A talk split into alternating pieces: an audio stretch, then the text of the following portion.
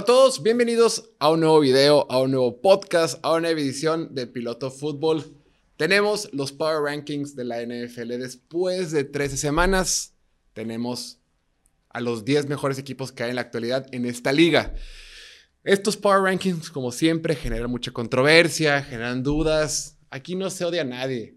Repito, nadie odia a los vikingos de, vikingos de Minnesota, se los juro. Nadie los odia, simplemente no nos convencen. Ahorita vamos a hablar al respecto. Recordemos lo que son los Power Rankings. Los Power Rankings no es quién ha ganado más partidos. Para ver quién ha ganado más partidos, para eso existe la tabla general y la calificación de los playoffs. Los Power Rankings, la intención es decir, ¿quién crees tú que es un mejor equipo? ¿Quién crees tú hoy que es un mejor equipo independientemente del récord que tengan? Porque, por ejemplo, San Francisco no tiene tan buen récord, pero yo creo que es mejor que otros equipos como Minnesota, que tiene mejor récord, por ejemplo. Y así te puedes ir con muchos, con muchos casos, ¿no? Empecemos, sin más preámbulo, sin más wiri wiri, empecemos con el número 10. Hoy para mí, el décimo mejor equipo que tiene esta NFL es los Jets de Nueva York. Así es, ya sé que tuvieron una dura exhibición frente a Minnesota, ya sé que yo no soy el más fan de Minnesota esta temporada por cómo están jugando y aún así perdieron y poder decir, ¿sabes qué? ¿Cómo es posible que los pongas en 10 si vienen de perder contra Minnesota, un equipo de Minnesota que no está en tus top 10. Para empezar ese partido, lo debió haber ganado Jets. Ese partido jugó mucho mejor Jets. Cometieron un par de errores muy puntuales y Minnesota acertó puntualmente en tres series ofensivas positivas y de ahí el dominio fue los Jets. La defensiva de Nueva York jugó muy bien. La defensiva de Nueva York logró neutralizar hasta cierto punto lo que hizo Justin Jefferson. Con todo y que Justin Jefferson no pasó las 50 yardas lo que sea, tuvo un buen partido porque le marcaron eh, castigos a favor de Minnesota, eh, trajo mareada a la defensa de los Jets. Muchas veces no puedes tener todo un partido numéricamente, pero el que estés jalando a dos jugadores o a tres en cobertura, pues ayuda mucho al desempeño del resto de tu equipo. La única jugada, Matt Sauce Garner es un corner, es uno de los mejores corners de la actualidad es el mejor defensivo novato que hay en esta, este año. Fue tomado alto en la primera selección del draft. Viene de la Universidad de Cincinnati. Es un gran corner, ¿no? Gran corner novato que es de los mejores corners de la NFL.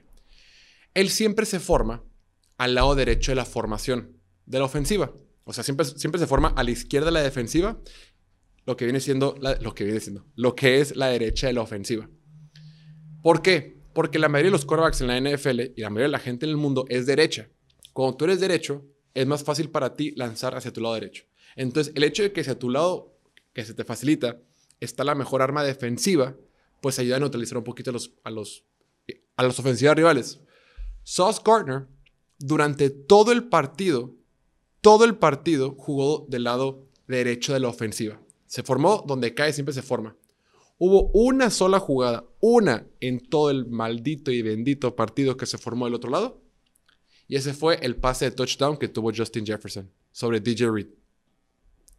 Estuvo muy raro. El único momento que no se formó la derecho, Kirk Cousins buscó una, una oportunidad ahí, lanzó el pase y fue touchdown para Justin Jefferson. ¿Qué hubiera pasado si, si Sauce Gardner hubiera estado de ese lado? ¿Lo hubiera evitado? ¿Quién sabe? Quizás sí, quizás no. Pero son cuestiones recordemos que el fútbol americano es un juego de ajedrez. Es, yo voy a buscar cuál es tu eslabón más débil, voy a hacer una estrategia alrededor de eso y también sé que tú sabes que yo sé cuáles son tus debilidades y vas a intentar contraponer eso. Entonces se vuelve muy interesante. Después, Mike White no jugó mal, jugó bastante decente. Tuvo un día ok, un día de lo que esperábamos. Sí, tuvo un par de intercepciones, una fue un rebote circunstancial, pero jugó bien. Tuvo un pase que le, tiró a, Corey Davis impresionante en cuarta oportunidad, en el cuarto cuarto. Ese tipo de pases es cuando dices, híjole, puede que Mike White sea un Korak de verdad. Y tuvieron múltiples oportunidades en el cuarto cuarto de anotar en la zona roja y no lo hicieron. Y por eso perdieron el partido. Yo sé que esto, esto no es de eh, esto es de resultados. Y digo, quien avance en la NFL es de resultados y demás, pero para temas de los Power Rankings lo que importa son los procesos, lo que importa son las formas. Y yo sigo viendo una defensa de los Jets que es muy fuerte, que tuvo un super partido, que tuvo tres series malas y, el restante limitó a, a, Fuera las tres ocasiones en que anotaron touchdown, los Jets limitaron a Minnesota únicamente 53 yardas. Entonces, yo sigo viendo a los Jets fuertes. Eh, y a cómo están las cosas, se van a meter a los playoffs. A cómo están los Chargers que se rehusan a ganar. Y a cómo están los. Y a tener línea ofensiva. Y a cómo están los, los Patriotas que son un desastre en la ofensiva. Los Jets van a terminar metiéndose a los playoffs, en mi punto de vista. Después, en el número 9, seguimos creyendo en los Seattle Seahawks. En los Seahawks de Seattle. Me preocupa bastante la defensiva, no te a mentir. Yo sigo viendo una defensiva bastante endeble, cada vez la veo peor. Empezaron mal, mejoraron y otra vez van mal. Ya no sé si es producto de los rivales, si es producto de Pete Carroll, si es producto de lo que sea, pero la defensiva no juega bien. Y en el partido contra los Rams, contra un equipo débil, de los Rams, contra uno de los peores equipos que hay en toda la NFL, batallaron bastante. Batallaron con la defensiva de Seattle y la línea ofensiva batalló mucho también. Le estuvieron pegando mucho a, a, a Gino Smith. Lo comentábamos ayer. Tuvo cuatro sacks y ocho golpes al quarterback. Le pegaron mucho a Gino Smith. Pero aún así, Gino Smith está jugando bien al fútbol americano, está lanzando bien la pelota, se planta en la bolsa de protección, se puede, puede eh, hacerte daño también con sus piernas. Y no tuvo un mal partido contra los Rams, simplemente el, entorno fue favorable. La defensiva no detiene a nadie. Y siempre lo voy a decir, mientras tengas un quarterback o una ofensiva que te pueda poner puntos en el marcador, que te pueda hacer daño, que pueda mantener la posición del balón, que pueda ser vertical por la vía aérea. Porque si tienes un buen juego por tierra, voy a dudar de ti. Pero si tienes un quarterback pasador que te puede hacer daño por, pase, valga la redundancia, para mí es un equipo top 10 todavía. Y por eso dejamos a Seattle de aquí, pero penden de un hilo. Vamos a ver cómo cierran. Van contra Carolina, luego tienen partidos duros contra San Francisco. Vamos a ver cómo cierran. No me tuvieron de convencer. Vamos a ver. Número 8. Número 8 tenemos a los Titanes de Tennessee. Qué mal, qué mal se vieron contra Filadelfia. Empecemos con la defensiva. De entrada yo creo que es una defensiva muy fuerte, es una defensiva poderosa, es una defensiva que te puede hacer, eh, te puede complicar mucho, ¿no? A una ofensiva normal. ¿Qué hizo Filadelfia? Dijeron, ¿sabes qué? Vamos a abrir esto. Vamos a usar únicamente formaciones abiertas. Porque yo sé que si intento correr el balón o que si intento, veamos, en la NFL la defensiva hace cambios en su personal, en sus jugadores, en función a los jugadores que manda la ofensiva. Cada que hay una jugada, de cambio de jugada a jugada, cambian los jugadores. A veces entra una ala cerrada, a veces entra un receptor, entra un corredor y lo que sea. Entonces, la ofensiva dicta, ok, para esta segunda oportunidad 16, quiero mandar eh, dos corredores y tres receptores. O un corredor, dos tight lo que sea, ¿no? Mandas. Tienes cinco linieros y los cinco restantes, bueno, cinco linieros, un coreback y los cinco restantes, una, una ofensiva decide qué mandar. Pueden ser tres tight ends, un corredor, un receptor, lo que sea. Con base en eso, la defensiva dice, ah, ok, tienen a muchos receptores, van a usar en esta jugada cuatro receptores y un solo corredor, ah, pues deja de meter más corners. Ah, van a meter a tight ends y corredores, pues deja de meter a más linebackers. O sea, la, la defensiva hace sustituciones de jugadores en función a lo que manda la ofensiva. Entonces creo que Filadelfia hizo un gran trabajo, y eso es gran mérito del coordinador ofensivo, de decir, ¿sabes qué? Si yo mando jugadas por el centro, si yo mando mi personal pesado, si yo me lleno con muchos tight ends, si yo me lleno con muchos corredores y le intento hacer daño físicamente a la defensiva de Tennessee, voy a batallar. Porque la defensiva de Tennessee es muy, muy, muy dura, es muy física, es muy fuerte. Con todo y que Filadelfia tiene la mejor línea ofensiva de la NFL en la actualidad. Pero Philadelphia lo que digo, ¿sabes qué? ¿Cuál es la debilidad que tiene Tennessee? Los corners. Los corners, híjole, tienen a novatos, tienen a jugadores de segundo año, tienen, han tenido bajas. Batallan. Vámonos. Jalen Hurts es tu momento de brillar. Jalen Hurts es tu momento de que ganes un partido con tu brazo porque por tierra se os va a complicar. Y sí, el mayor corredor del partido fue Miles Sanders que tuvo menos de 30 yardas. El partido lo ganaron con el brazo de Jalen Hurts, pero supieron explotar a, la gran debilidad que tiene Tennessee, que son sus corners. Y lo hicieron pedazos y ganó Filadelfia cómodamente. Sí me preocupa el hecho de que la ofensiva de Tennessee no tenga la manera de contrarrestar cuando se pone abajo el marcador.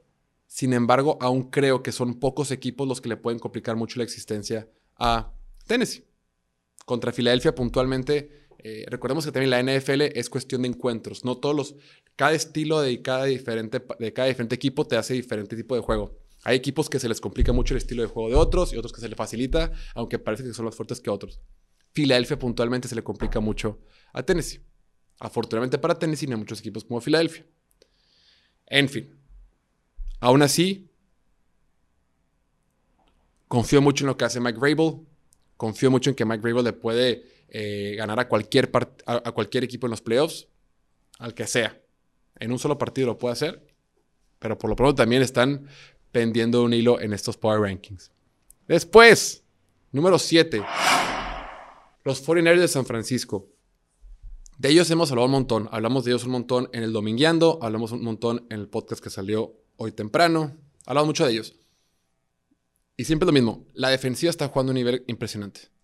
La defensiva y te va. Es número uno en puntos permitidos por juego. Número uno, yardas permitidas por juego. Número uno, yardas permitidas por acarreo. Número uno, yardas por tierra permitidas por juego. Número uno, en primeros y dieces permitidos por juego. Número uno, en la proporción de touchdowns e intercepciones permitidas. Número dos, en métricas de DVOA, ¿no? En eficiencia. Y número cinco, en yardas permitidas por jugada.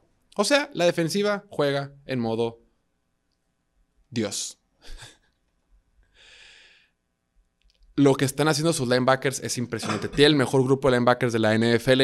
Fred Warner es impresionante. La manera en que pudieron dominar el centro del campo para controlar a los delfines de Miami.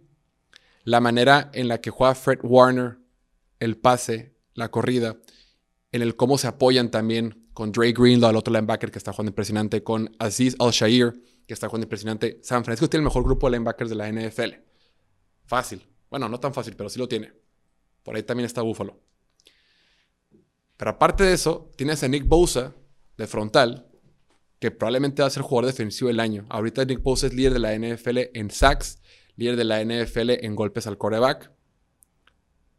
Probablemente va a ser defensivo del año. Entonces, y atrás, Jimmy Ward tuvo una intercepción, Jimmy Ward está jugando bien, eh, Ward también es un buen corner, lo que sea. O sea, tienes una muy buena defensiva. Y Dimico Ryan está jugando, bueno, está coachando como Dios los pusiera más arriba, porque ganaron y le ganaron un equipo fuerte como Miami, que a Miami lo tenemos más arriba en este ranking, pero pues ya no está Jimmy Garoppolo. Y si bien es cierto, yo sí creo que Brock Purdy en esta ofensiva de Kyle Shanahan va a poder mantener el barco a flote. No sé si hoy sea más fuerte este equipo de San Francisco que el resto de los equipos que va a mencionar. Entonces, sigo creyendo que San Francisco es muy fuerte. Sigo creyendo que las armas de la ofensiva pueden eh, contrarrestar las carencias del Korak novato, pero no deja de ser un Korak novato de séptima ronda. Por algo, por algo fue un Korak novato de séptima ronda. Por algo nadie lo quería. No digo que, que, sea. No digo que la temporada esté perdida, pero sí creo que San Francisco naturalmente es un equipo menos fuerte. Después, el número 6, los Bills de Buffalo. Tanto que, han que se ha dudado de Josh Allen, tanto que se ha dudado de los Bills que pierden, que no han estado ganando, que son inconsistentes, que perdieron contra Jets, que perdieron contra Miami, que perdieron contra Minnesota y no sé qué.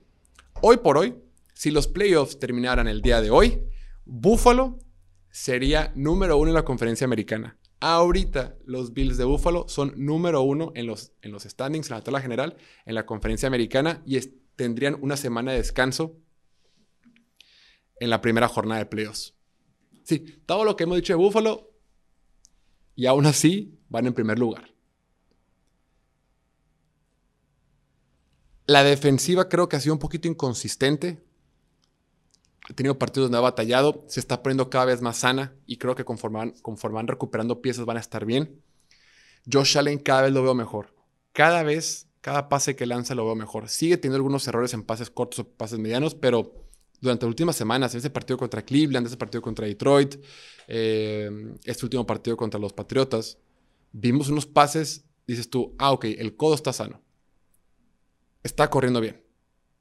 Entonces, estoy poco preocupado, creo que van a estar bien, eventualmente se van a, mejorar, eventualmente los vamos a subir en esos Power Rankings, no se preocupen, probablemente en unas dos semanas Buffalo va a estar en el top 3, no pasa nada, por lo pronto en lo que se recuperan, en lo que están completamente sanos, para mí Buffalo es el sexto mejor equipo de la NFL. Después, número 5, todavía tenemos fe en los Delfines de Miami, se les complicó, Número 5, Miami es un equipo muy fuerte todavía. Se enfrentó, lo decíamos hace rato, con el tema de Tennessee contra Filadelfia. La fortaleza de Tennessee, perdón, la fortaleza de Filadelfia es muy difícil para Tennessee. La fortaleza en la defensiva de San Francisco fue muy difícil para Miami. A Miami, el que puedas presionar rápidamente a Tua y tengas eliminado el centro del campo con los linebackers que tiene San Francisco, le vas a ganar o le vas a complicar mucho la vida. Hay pocos equipos en la NFL que tienen grandes linebackers que puedan cubrir el pase en la zona, en, el centro del campo y que tienen a un jugador como Nick Bosa que te meta presión rapidísimo. O sea, esa combinación, puntualmente un cora como Tua Tagovailoa, que tiene que tomar decisiones rápidas, que usa mucho el centro del campo, que depende mucho de, del juego rápido, pues batalla. Y batalló. Pero repito, no hay muchas defensivas como las de San Francisco que le puedan hacer eso. No hay muchas defensivas que tengan las debilidades de Tua Tagovailoa. Por eso creo que van a estar bien. Simplemente no se le acomodó a Tua este partido. Le estuvieron pegando, se sintió un poquito nerviosón, fue errático con sus pases y perdió. Hay que monitorear. Jalen Waddle salió, este, tuvo una lesión, parece que va a estar bien. Hay que monitorearlo porque es importante para Miami y los playoffs que Jalen Waddle cierre bien. Número 4, los Vaqueros de Dallas. Este equipo de Dallas, que es número uno en la NFL en puntos anotados en las últimas cinco semanas, número uno en la NFL en puntos anotados en las últimas tres semanas. La defensiva en métricas de eficiencia, en métricas de DVOA, es la número uno de la NFL. El juego terrestre, la ofensiva, es el número tres. Dak Prescott está jugando ok, está jugando bien, bien a secas. De repente digo, en, métricas de eficiencia está jugando súper bien, pero, pero pues tú lo ves y ha cometido errores o ha sido no tan preciso en algunos de sus pases. Yo te tengo mis dudas, vamos a ver cómo cierra. Este fin de semana van a jugar contra Houston, probablemente le van a meter 80 puntos o lo que sea. Houston es claramente el peor equipo que hay en la NFL. Vamos viendo, vamos viendo. Eh, ese partido contra Indianapolis creo que fue muy escandaloso. Igual que el de Minnesota sí fueron superiores los Cowboys, tanto contra Minnesota como contra Indianapolis, pero la cantidad de puntos que se metieron fue ridícula. Ya de repente los partidos se salen de control y pasan muchas cosas. No significa que Cowboys sea treinta y tantos puntos mejor que, que, Indianapolis. Recordemos que ese partido estuvo muy cerrado. Indianapolis iba abajo por dos puntos cuando todavía quedaban 13 minutos en el último cuarto. Solo que en 11 minutos Dallas metió 33 puntos de forma loquísima y nos quedamos con otro sabor de boca, pero en realidad no fue tan dominante. Pero ahí van los Cowboys. Ahí van los Cowboys, que para mí son el segundo mejor equipo de la conferencia. Después, número 3. Cincinnati. Estos Bengals de Cincinnati son mejores que los del 2021 que llegaron al Super Bowl. Joe Burrow es un mucho mejor quarterback que el que llegó al Super Bowl el año pasado. Joe Burrow ya no comete errores. Joe Burrow ya no te entrega el balón. Joe Burrow ya no le hacen sacks. Suelta la pelota más rápido y toma mejores decisiones.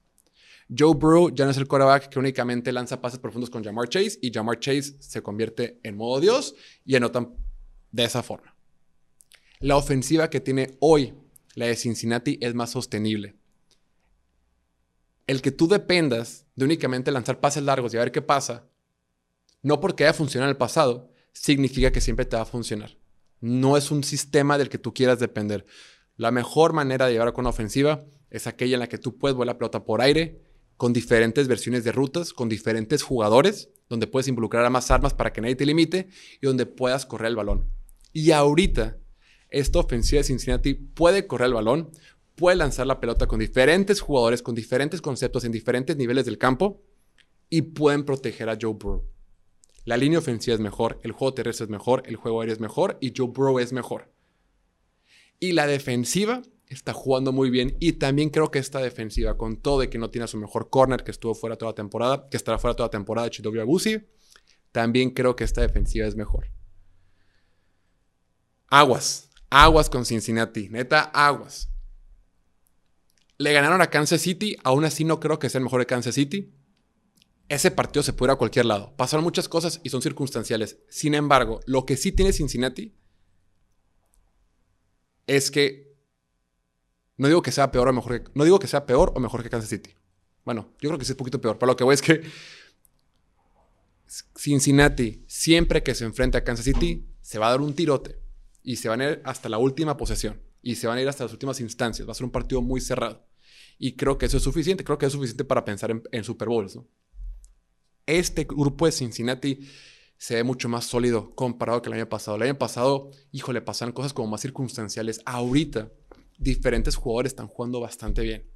Lo veíamos con, este, con DJ Reader deteniendo la carrera para Cincinnati, con Sam Hubbard, este, con Trey Hendrickson.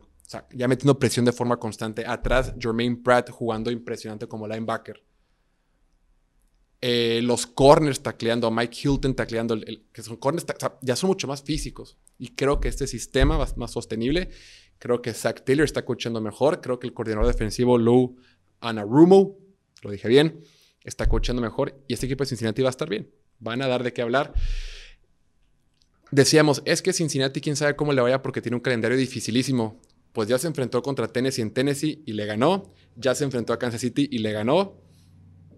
Ese calendario dificilísimo, pues ya conforme van avanzando los partidos, pues cada vez luce menos difícil. Bien por Cincinnati. Número dos, el mejor equipo de la conferencia nacional, las Águilas de Filadelfia.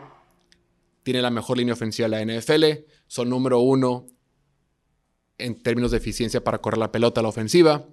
Su defensiva es la número uno en yardas permitidas por jugada. Es la, ofensiva que menos entregas de balón tiene y es la defensiva que más robos de balón tiene. Tiene estrellas en la defensiva. AJ Brown nos demostró de lo que es capaz. No que no lo supiéramos, pero dijo, hey, recordatorio, sigo siendo una bestia, ¿eh? abusados. Y por fin vimos a Jalen Hurts que te puede ganar con su brazo.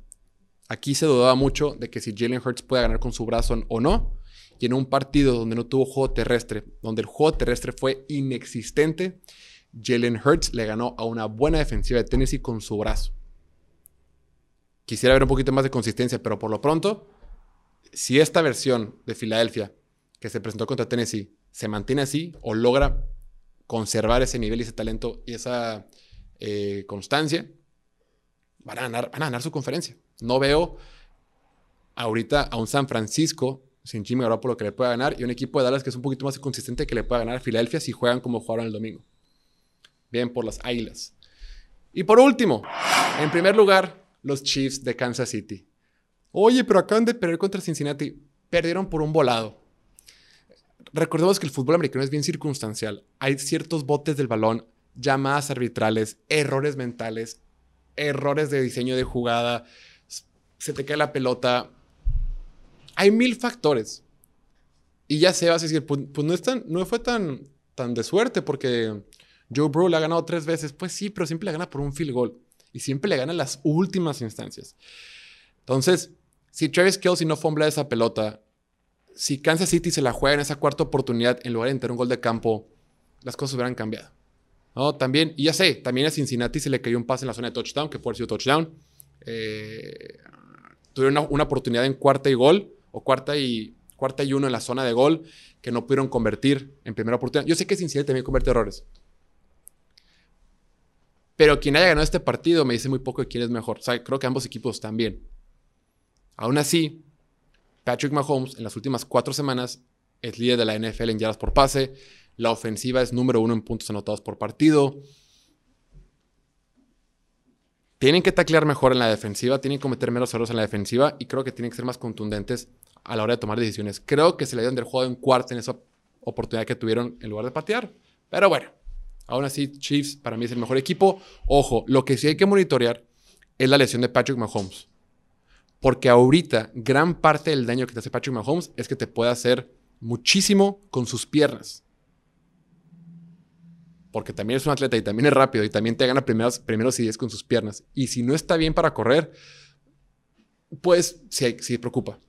No digo que esté limitado, claro que Patrick Mahomes puede hacer todo con su brazo, pero puede hacer todo con su brazo, pero cuando tiene sus piernas, pues es Superman, ¿no? Mira, ya ni siquiera salen en la cámara mis brazos, pero sí, me refiero a que es imparable con sus piernas. Pero bueno, ahí lo dejamos. Top 10, recapitulación, de 10 al 1 es Jets, Seahawks, Titans, 49ers, Bills, Dolphins, Cowboys, Bengals, Eagles, y número uno, los Chiefs. Déjame en los comentarios en cuáles estás de acuerdo, en cuáles no. No te enojes, no es personal. No es nada contra tu equipo. No odio a nadie. Solo los Packers. Y ni siquiera están aquí, güey. Entonces, no te preocupes.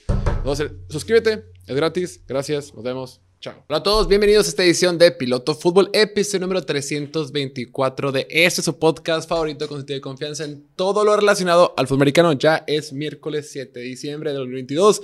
Ya mañana arranca la semana 14 de la NFL con el partido de los Raiders contra los Rams.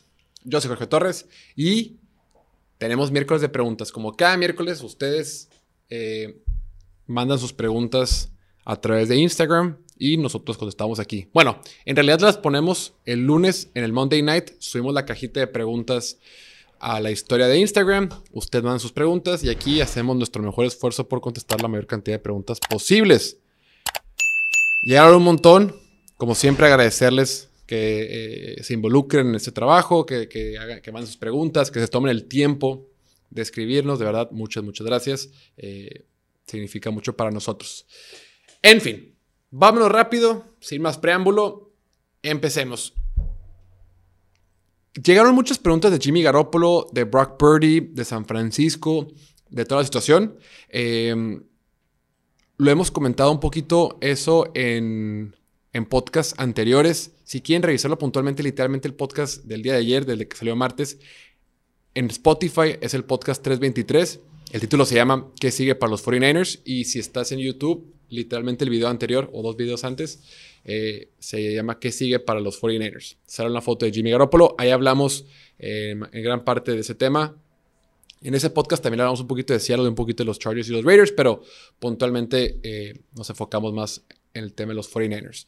También el, el domingueando hablamos de los 49ers y en el top 10, en los Power Rankings, también hablamos de ellos. Entonces, creo que ya está un poquito cubierto. De todas maneras, gracias por mandar sus preguntas al respecto. Es un tema muy interesante porque, pues, oye, es un equipo contendiente, en mi opinión. Con Jimmy Garoppolo, los 49ers son el mejor equipo de la conferencia nacional. La forma en que le ganan a Miami llama la atención. Miami es un equipazo. Miami es un equipo muy, muy fuerte. Y el hecho de que San Francisco haya sacado una victoria así, te dice mucho de lo que trae. Y el que le hecho con un, con un Korak suplente, un Korak novato, un séptima ronda, eh, pues te, te, te, da a entender la clase de nivel que tiene este equipo actualmente de los 49ers. Pues que han perdido a su quarterback, pero yo creo que no todo está perdido. Vayan a, a visitar el podcast que les dije, después platicaremos más al respecto. Vámonos con las preguntas. Empecemos. Como dice el título del video, Tom Brady está viejito, Tom Brady está acabado, Tom Brady debe retirarse, Tom Brady después del divorcio está mal. Llegaron muchas preguntas al respecto, no alcancé a poner a todos, por ahí preguntó Omar Cano.45, Brian CRLDU, Juanjo, Juanjo G219, César-Pres y Marco Valencia DS y entre otros que no alcancé a poner. Pero sí, llegaron un montón de preguntas al respecto. La respuesta puntual es, a Brady no le pasa nada. Brady está jugando bien. Brady está jugando como un quarterback top 10, top 12. Eso es suficiente. Ya no es el mejor quarterback de la NFL, ya no es superior a Patrick Mahomes, ni a Joe Burrow, ni a Josh Allen, ni a todos ellos, pero sigue siendo un quarterback bastante funcional y bastante bueno. A como yo lo vi jugar el lunes, a como lo vi jugar contra los Saints y a como estaba jugando recientemente, yo creo que le quedan todavía dos años a Tom Brady. Yo creo que todavía puede jugar dos años más. Porque su brazo no se ve mal, su brazo eh, no ha disminuido, no ha perdido fuerza. Claro que ya no es tan móvil. Claro, no es, y digo, nunca ha sido móvil, pero si antes era casi nada móvil, ahorita es nada móvil, ahorita es una vil estatua. Está bien, aún así no es un quarterback que tiene tantos sacks, se desprende rapidísimo el balón. Ahí van los números de él. Tom Brady es quinto en la NFL, quinto en yardas por pase. Quinto, top 5. Claro, es un quarterback que lanza muchos pases y por eso esta estadística sube. Pero de todas maneras, quinto en la NFL es un montón. Es tercero en porcentaje de pases completos. Perdón, es treceavo. es treceavo en porcentaje de pases completos. Poquito por arriba del promedio. Suficiente. Solo ha lanzado tres intercepciones. Antes del partido contra los Saints llevaba dos. Y el coraje que menos intercepciones tenía en toda la NFL. Sin embargo, pues interceptó por ahí de Mario Davis y ahora tiene tres. Aún así, es el coraje con menos intercepciones. Está empatado con otros, pero insisto, comete pocos errores. Hay una estadística que tiene Pro Football Focus que hemos hablado al respecto, que se llama en inglés es Turnover Worthy Plays. y lo, lo, los, las iniciales es TWP, que significa qué porcentaje de tus jugadas debieron de haber sido una pérdida de balón. ¿Qué porcentaje de tus jugadas fueron intercepciones o debieron ser intercepciones o fumbles, pero por alguna razón no se concretaron? Muchas veces tú ves que lanzan el pase contra el defensivo, el defensivo se le cae las manos y pues no es intercepción. Pero esa estadística te dice, hey, debió haber sido intercepción. O muchas veces hay un fumble, se cae la pelota y cuando la pelota se cae es pura suerte quien la recupera. Esa estadística dice, hey, esa jugada puede haber sido una pérdida de balón. Entonces, en esta métrica, que yo creo que es un poquito más exacta, porque no solo mide las pérdidas de balón, las pérdidas de balón que se concretaron, sino las que pudieron haber sido, es quién cuida más la pelota. Tom Brady es 30 en la NFL. Eso es bueno, es el 30 con el porcentaje más bajo en jugadas dignas de pérdida de balón. O sea, no solo tiene pocas intercepciones, más bien, no solo es el que menos tiene intercepciones, sino también cuida la pelota. Es treceavo en porcentaje de pases completos. Es el cuarto coreback al que más pases le han soltado. Cuarto. Cuarto, cuarto en drops. Y ahí te va lo último. En tiempo para lanzar, es el quarterback número 33 de la NFL, con 2.29 segundos para lanzar. Es el que menos tiempo tiene para lanzar de todos los quarterbacks que al menos han intentado 200 pases a la temporada. Número 33. Te recuerdo que hay 32 equipos en esta liga. Conclusión. Tom Brady no es el problema. No es una superestrella, no es el superdios que hemos visto en otras temporadas, digno de MVP o lo que sea, pero está jugando bien, bastante bien, como un Korak, como un top 10. Top 12, top 12 si tú quieres, vamos a pelear.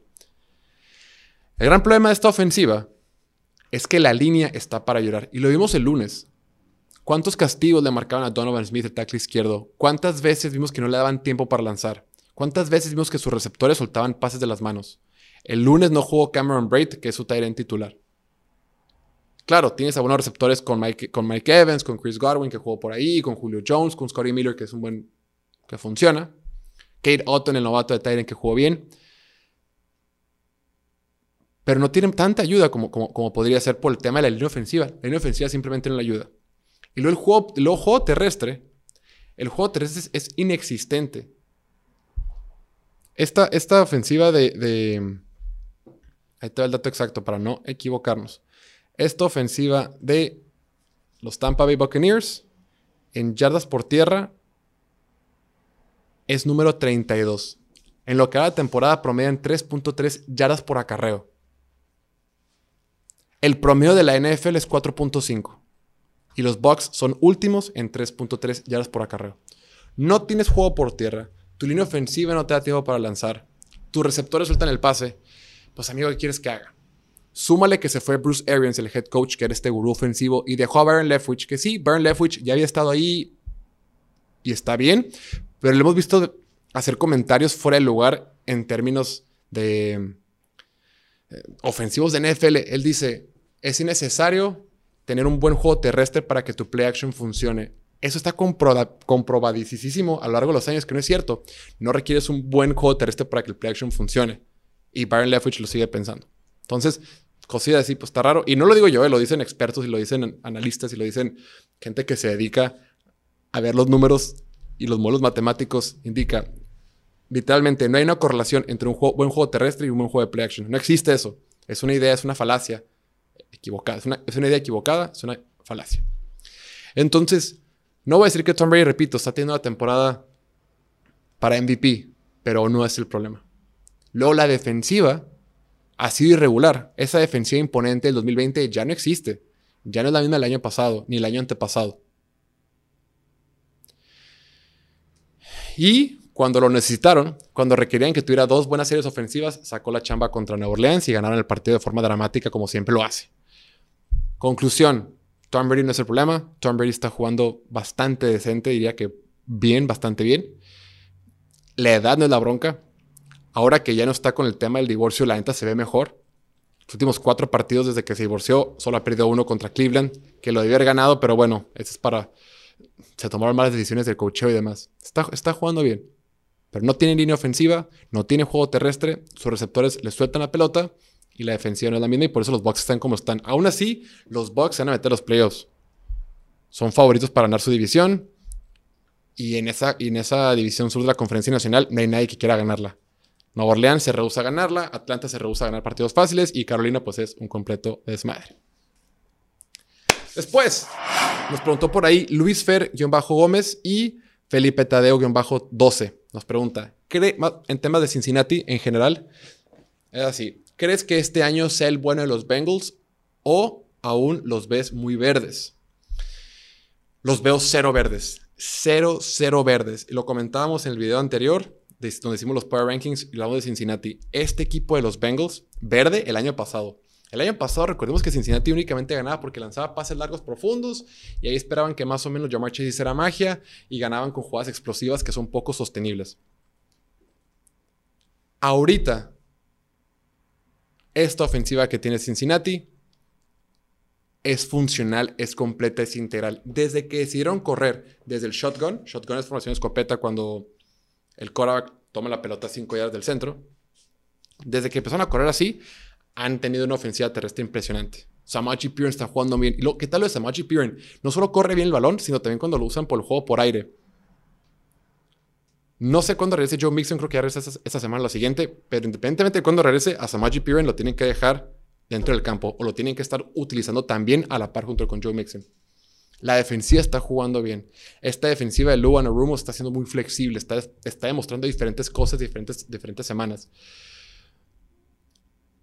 Le, preguntó en una entrevista y decía, nuestra defensiva está tan bien coachada que podemos cambiar diferentes coberturas sin necesariamente haberlas entrenado en la semana.